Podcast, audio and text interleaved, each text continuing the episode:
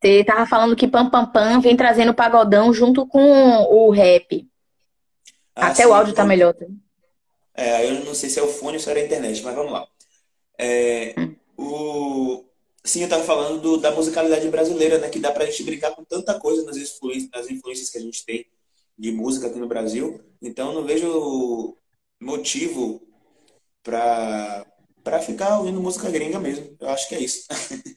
Mas é isso, gente. Eu tento, é, eu milito bastante sobre isso, é, sobre ouvir música, sobre valorizar, na verdade, não é nem sobre ouvir, é sobre valorizar os, os músicos, né? E os rappers, que é a área que eu, que eu faço parte daqui de Salvador, de região metropolitana. Tem muita gente muito potente aqui, muita gente que deveria estar fazendo muito mais sucesso e que a gente, enquanto cidadão, né, enquanto conterrâneo, a gente pode ajudar muito nisso. Eu confio muito nesse, nesse poder que a gente tem de alavancar a carreira dessas pessoas. E eu não falo só por mim, eu falo por, por toda essa galera que faz isso.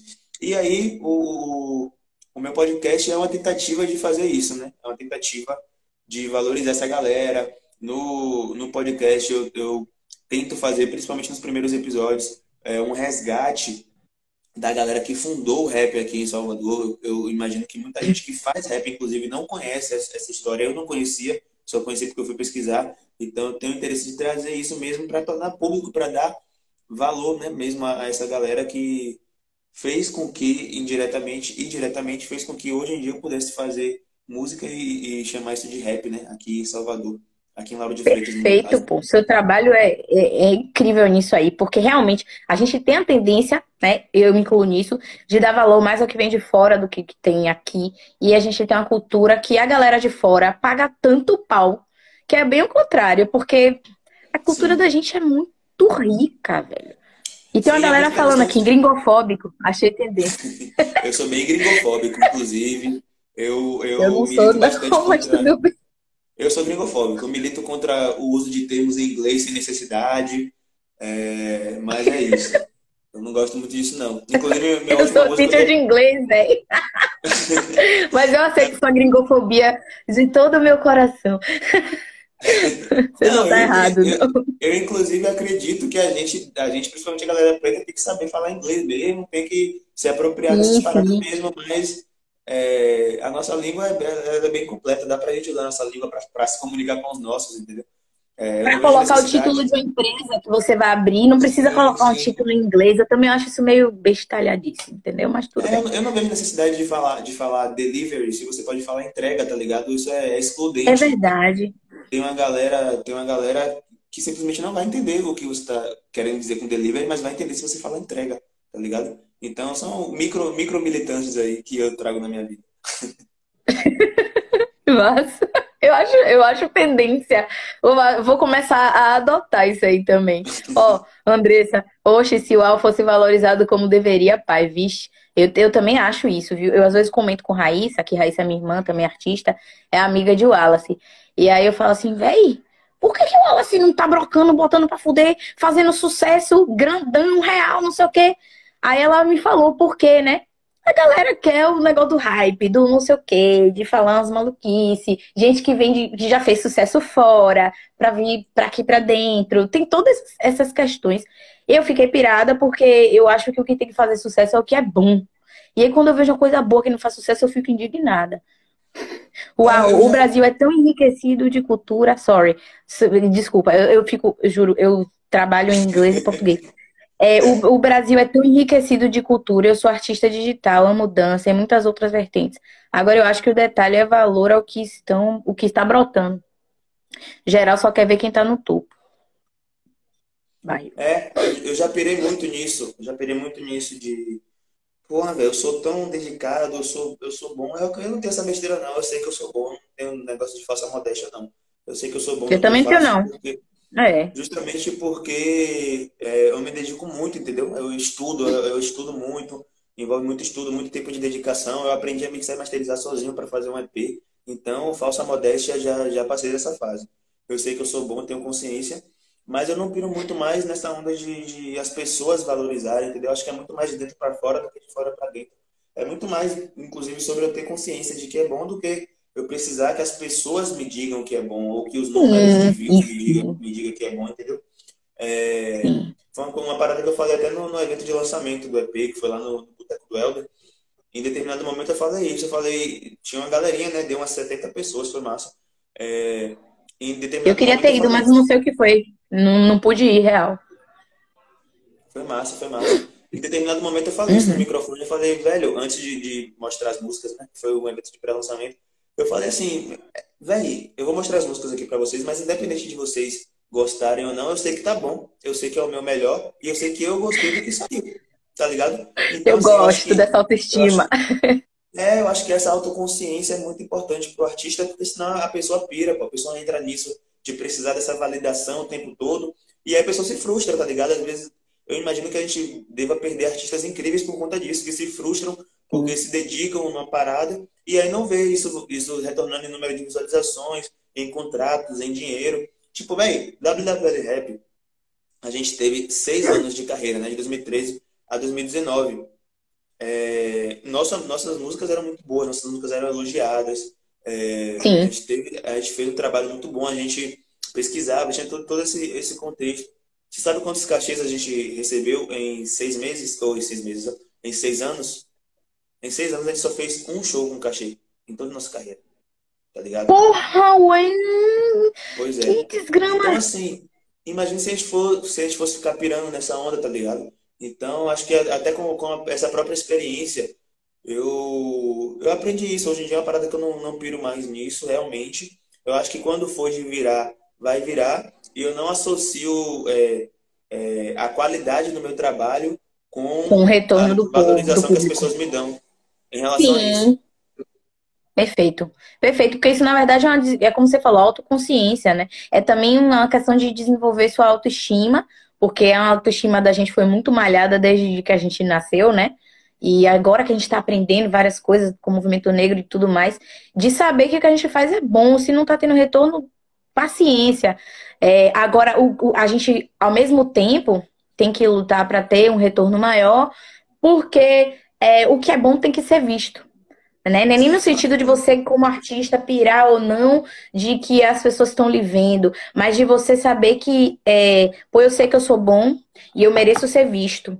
Então eu vou continuar lutando para ser visto, porque é, não só porque quem é bom merece reconhecimento, mas que esse trabalho no rap ele não é feito só para você é feito para a sociedade. Então, uma coisa que a gente faz para a sociedade é quanto mais gente vir esse trabalho, quanto mais gente for alcançada por esse trabalho, maior vai ser a transformação social, né? Então é, é, bem, é mais ou menos essa questão que eu falei. Eu, eu, acho que tem que ser visto, sacou? Eu fico pirada, indignada que não está sendo visto por causa disso. É, essa é uma questão muito, muito importante no rap, né? No, no movimento hip hop, na verdade. É a questão do, do que a gente chama de quinto elemento dentro do movimento hip hop. Só para dar uma contextualizada, o movimento hip hop, a galera confunde muito, inclusive, né? E eu espero que as 15 pessoas que estão assistindo essa live, as pessoas que vão assistir depois do IGTV, nunca mais digam que estão ouvindo hip hop. É impossível ouvir hip hop. Hip hop não se ouve, hip hop não é um gênero musical. Hip hop é um movimento, uma cultura. Você ouve o que você ouve é rap. Rap é um dos quatro elementos do hip hop. Quais são os quatro elementos do hip hop? o, a música rap, né? E o MC, o DJ, o grafite e o breakdance, a dança de rua. Então, são esses quatro elementos compõem o, o, o, hip hop. E então que você ouve é rap, não é hip hop. Mas sim, voltando para o que eu estava falando, existe uma, uma, uma teoria do quinto elemento, que esse quinto, o, qual seria esse quinto elemento do hip hop? O conhecimento. E aí é o conhecimento no sentido de estudo, no sentido de militância, no sentido história. De, de, de, história, assim, no sentido de você usar um, um desses, desses movimentos artísticos para educar. É muito sobre educação esse quinto elemento, né? E aí, enfim, alguns MCs levam isso a sério, outros não. Aí é uma, é uma outra discussão. Eu levo isso a sério. Eu acho que a minha música ela tem uma, uma missão para além do entretenimento, para além de ser uma música gostosa de ouvir dançar, ela traz uhum ou pelo menos eu pretendo que ela traga alguma mensagem, algum, algum ensinamento mesmo, é sobre educação, algum ensinamento, alguma informação nova para a pessoa que está ouvindo. Então, sim, uhum. eu concordo com o que você falou nesse sentido, de, de chegar a mais pessoas nesse sentido. Então, o meu desejo de que chegue a mais pessoas é por isso, não é não por uma questão de ego, não por de uma... ego. Assim, também, também, né? A, artista, ser artista também é um pouco sobre ego. Mas o que eu estou tentando dizer é que isso, esse não é o meu norte, entendeu?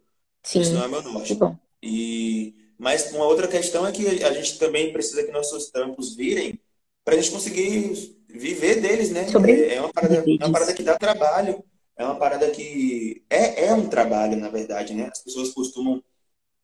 É, é, isso é uma coisa que todo artista fala, né? É, artistas das mais diversas áreas, assim, que quando você fala que, que faz arte, é, a pessoa fala assim, mas além disso, você trabalha com o quê? Né? Bem, isso.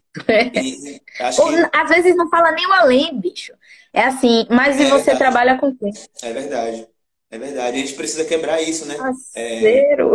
precisa Bom trabalho isso. da Porque se, pô, se, se não, não, não puder, se eu não puder chamar o que eu tive em relação ao, EP de trabalho, eu não sei do que eu posso chamar, né? porque deu trabalho. Deu muito trabalho. É. É um trabalho de pesquisa, é um trabalho de produção, é um trabalho de capacitação, né? De, de você estar sempre se renovando. Trabalho, é, é estudo, enfim, é, é um trabalho. Um trabalho. Então, se é um trabalho, a gente precisa também ser é, remunerado por isso. E para a gente ser remunerado, a Sim. gente precisa que as pessoas ouçam nossas músicas nas plataformas oficiais. Tudo isso que vocês já sabem. Curtam, compartilhem, comentem, manda pros amigos, escutem, olha no, no YouTube, vão pro show, para de ficar chorando pedindo o que é VIP. Ah, me dê um de graça. Pô, pagar 300 conto pra ir pra um show de não sei quemzinho que vem não sei onde, não pode pagar 20 conto pra ir pro show. 20 conto, gente, pelo amor de Deus. É um lanche. Porra, a galera come 20 conto. Vou pedir um iFood. Entendeu? Aí não quer pagar pro do amigo. Estão perguntando se a gente vai responder as perguntas. A gente não, você, que eu não sei de nada. Eu, não... eu chamei o convidado especialista para responder as perguntas. Tá, e vamos responder as perguntas. O preto é brabo demais. Psh. Ele, ele tinha perguntado se Mano Brown era o não sei o que, era o melhorzão de todos os tempos. E perguntado o que mais, Ed. Me lembre aí. Escreva aí pra, Eu pra lembro nós. ele tinha perguntado qual, qual a diferença entre MC e rapper, alguma coisa nesse sentido. Isso, a diferença entre rapper e MC. Se existe. Não sei. Vamos lá, rapper. É, rapper é todo mundo que faz rap, que canta rap. MC, é, MC significa Master of Ceremony, mestre de cerimônias, né? Só com a sigla em inglês, mas em português é, é isso, mestre de cerimônias. E o MC, ele, ele não, não está restrito ao rap, né? Tanto que no funk a gente tem vários MCs, MC, sei lá, Livinho, MC, enfim. O MC não está restrito ao rap. E, para além disso, o MC não está restrito à música. É, a gente tem outras, outras atividades em, que a pessoa também é chamada de mestre de cerimônia. Por exemplo, você apresentar um evento. A pessoa que apresenta um evento é um mestre de cerimônias também. É, então, a, a diferença, assim, mais, mais basicona é essa. Dentro do rap, a gente tem ainda uma questão entre. Ó, Yoji entrou, salve Yoji. Se falar alguma besteira, você me corrige aqui, viu? Yoji é um dos MCs mais, mais antigos aqui da cena. Ele é MC do Fúria Consciente, um grupo daqui de Lauro de Freitas que está em atividade desde 1998. Muito tempo de caminhada. Pois é. Antigo. É, mas é isso, o mestre de cerimônias dentro do rap seria um pouco aquele cara que tem a preocupação com o quinto elemento, né, que eu falei aqui. Então, é aquele cara que, para além de cantar rap, ser rapper, ele, ele tem essa preocupação também com o ensinamento, com ser um mestre, um mestre, né, com ser um mestre mesmo. Mestre Sim. é sobre isso, sobre educar. Então, todo. Peraí, que eu, eu sempre me confundo com isso. Todo rapper é um MC, mas nem todo MC é um rapper. Acho que é isso. Justo. Isso, é. É isso mesmo. Pronto. E aí, Ed Newton tá perguntando: como você enxerga a evolução ou não dos racionais MCs?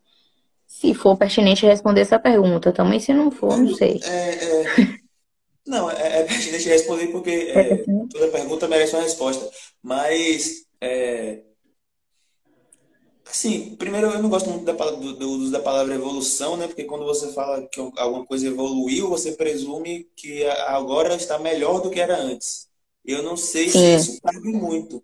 Não sei como eu estava falando, né? Não faz sentido eu não utilizar esse julgamento para mim, né? Não, não esperar a avaliação dos outros em relação à minha arte, não faz sentido eu colocar esse julgamento na arte de outras pessoas também.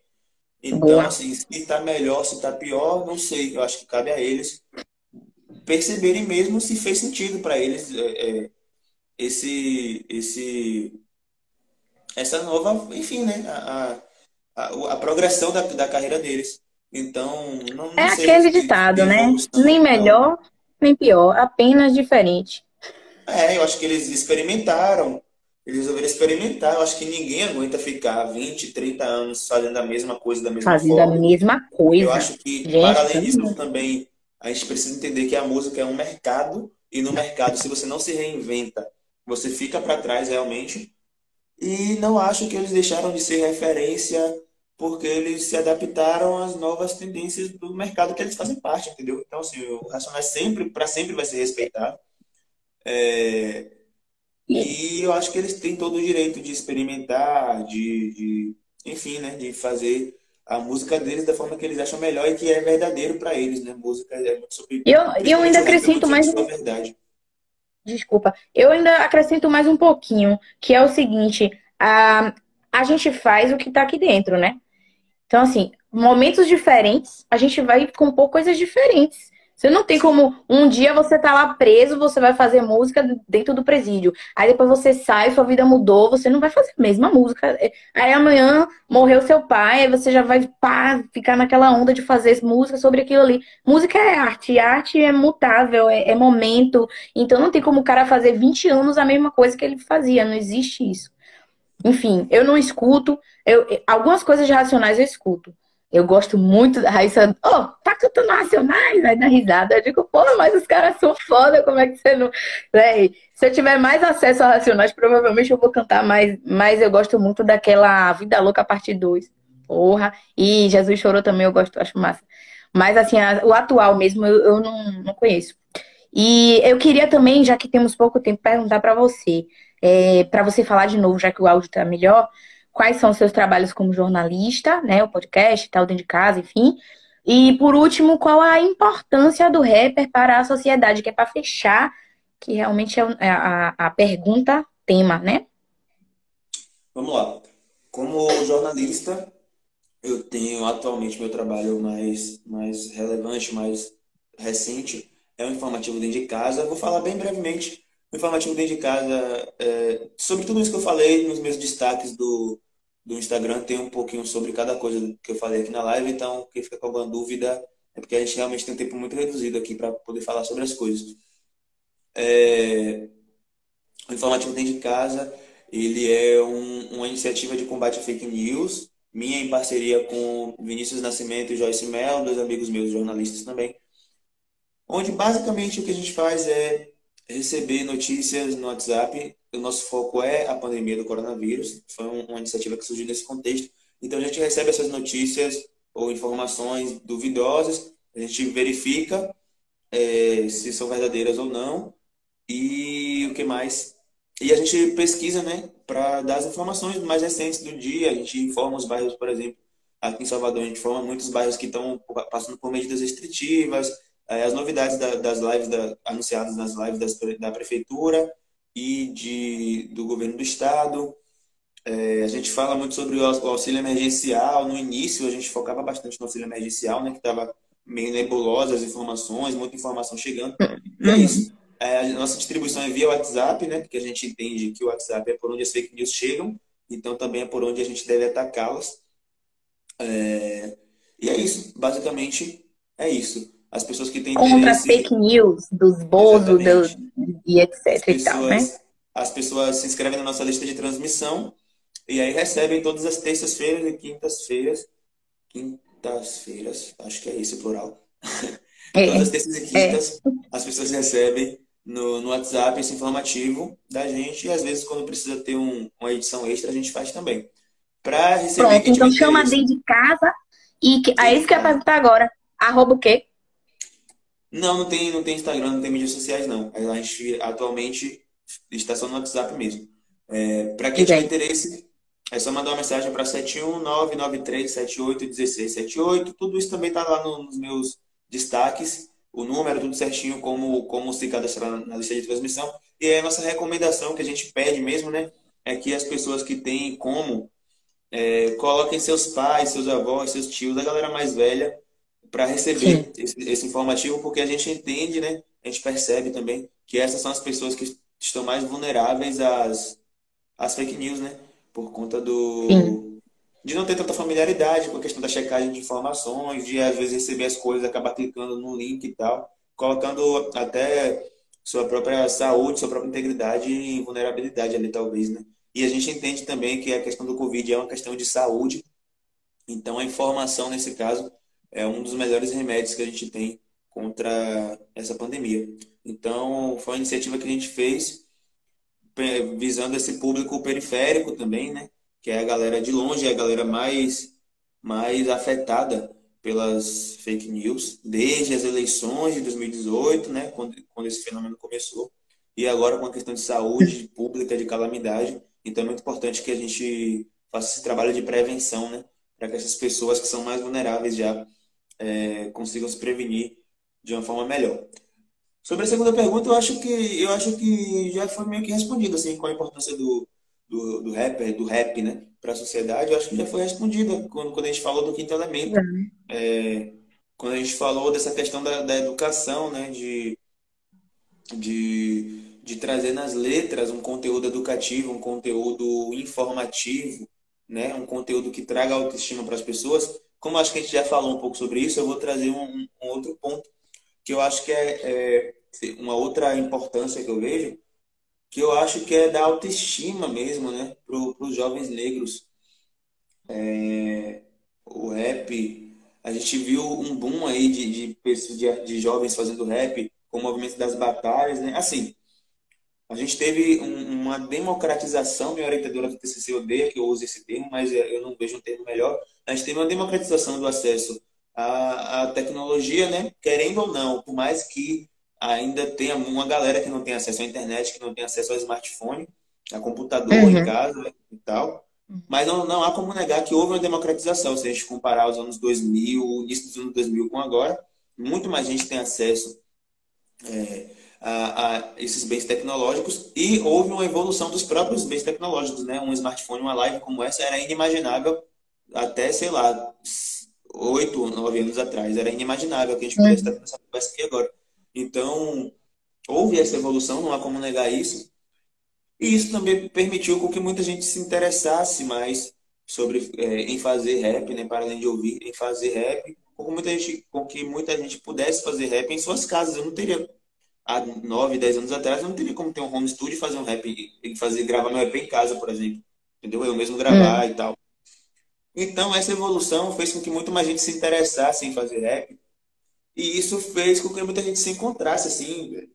Isso é uma percepção que eu tenho. Muito, muitos jovens pretos que, eh, sei lá, talvez não, não levavam jeito para matemática na escola, não, levavam, não sabiam o que, o que, o que projetar para os seus futuros, né? É, em termos profissionais e descobriu que tinha um talento ali, descobriu que tinha um talento de fazer rap, de fazer música, de falar sobre as coisas que ele queria falar, né? Descobri, Descobri que, que, era artista, né? Descobri Porque às vezes é uma coisa que não é nos dado, não nos é dado como possibilidade também, né? Exatamente, exatamente. É... E aí a gente vê, né, por exemplo, o, o rap ele, ele, é mais democrático, porque se você for parar para ver um curso de teatro, quem, quem tem acesso a pagar um curso de teatro? É, aí você vai ver, sei lá, um curso de desenho. Quem pode pagar um curso de desenho? Sabe? Um curso de cinema. É, a arte em si não é democrática. Um curso de, sei lá, de escultura, de fazer, de pintar. E na própria música, um curso de canto, um curso de instrumento. É uma parada cara. É e caro. No rap, no rap, como a gente falou, no, bem no início da live, a gente não tem muita essa necessidade de você ter essa noção de música, essa noção de teórica mesmo, né? De, de notas musicais, de compasso, não sei o quê. No rap não, velho. Você é, é, como se fosse é um canto falado, né? Então, basta você saber encaixar no beat, que é uma coisa que você aprende com prática, e você saber basicamente escrever e rimar. Então, é, é, é o rap é mais democrático nesse sentido. Então, você tem um celular, você tem um celular que você consegue reproduzir um beat, e você tem uma caneta, um papel para escrever, pronto. Você pode começar a tentar fazer rap, tá ligado? Então, acho que para além dessa importância que a gente falou do ponto de vista da, da pessoa da recepção, né? Da pessoa ouvir o rap e absorver algo com aquilo. Eu acho que tem muito também essa questão da autoestima, velho, do, do jovem periférico, ele conseguir se encontrar em alguma coisa mesmo e falar, pô, eu gosto de fazer uhum. isso, eu sei fazer isso, eu levo jeito para fazer isso e eu faço bem e, e, eu quero fazer isso, eu quero viver disso, tá ligado? Foi um pouco o, o que eu passei também. É, de, dessa, nesse ponto de me descobrir mesmo, né? Antes não tinha nenhum familiar, nada nesse sentido. E não, eu descobri, eu descobri, eu literalmente descobri que eu sabia fazer aquilo. Né? E tô aí fazendo Nossa. até hoje, espero que por um bom tempo ainda. Eu também espero, viu, velho? Porque eu sou consumidora. e, e fazer um pouco de parcerias aí também, estou me jogando aí. É, estamos chegando no final e gostaria de agradecer é, você ter topado conversar, falar tudo que você é, já viveu com, né, até então na sua carreira, contar a sua história, contar sobre como começou que foi com a WWL, sobre o seu EP Elo, escutem Elo. Ouçam Elo. É o movimento que a gente está fazendo, porque é muito bom, é foda, é político, é crítico. Isso eu tô parafraseando o capiroto, viu? Deixa eu colocar o filtro aqui. é. Ah, eu já ouvi Elo. Porra, eu não tenho filtro, véi. Ótimo, arrasou, marqueteiro. Ouçam Elo. E é isso aí, cara. Muito obrigada, de coração. Convidado foda, escutem Elo, live massa, obrigada. Gratidão aí, é, é nóis. Eu, eu que agradeço o convite, a paciência né, que a gente ficou, a gente deu umas adiadas aí. Eu tô numa, numa agenda bem corrida por conta do TCC. Corridíssimo. Acho que Sim. todo mundo entende, né? Essa maluquice que é o TCC. Então, Odeio o TCC. É, também. Eu até, eu até que estou gostando do processo, porque é sobre um tema que eu gosto. E que você gosta. Esse, esse acréscimo de tempo por causa da pandemia, né? Acabou tendo esse efeito reverso para mim, que eu ganhei mais tempo para fazer. Então, eu estou conseguindo é, pesquisar mais a fundo as coisas. Então, está sendo, tá sendo positivo o processo do TCC. Eu acho que eu não, daqui a uns 10 anos eu não vou lembrar com raiva do TCC, não. Vou lembrar. Ai, graças a Deus, o meu eu. eu... Foi outro é processo, mas já passou. Arrasou. Mas é isso, agradecer o convite, a paciência, que bom que, que deu para rolar. É, peço desculpas pela minha internet aí na primeira metade da live. Agora eu já descobri que eu tenho que usar 4G e fazer sem fone para ficar bom. Sim. Mas é isso, passou muito rápido, já tem uma hora, velho. Passou muito rápido. Rapaz, aqui o meu timer tá falando 20 segundos restantes. É só oração, gratidão, beijo, galera, e até a próxima. Eu sou Elo, e é nóis, etc, etc. Vou deixar a live salva, 8 segundos, 7. Quem quiser assistir, assiste aqui no meu perfil.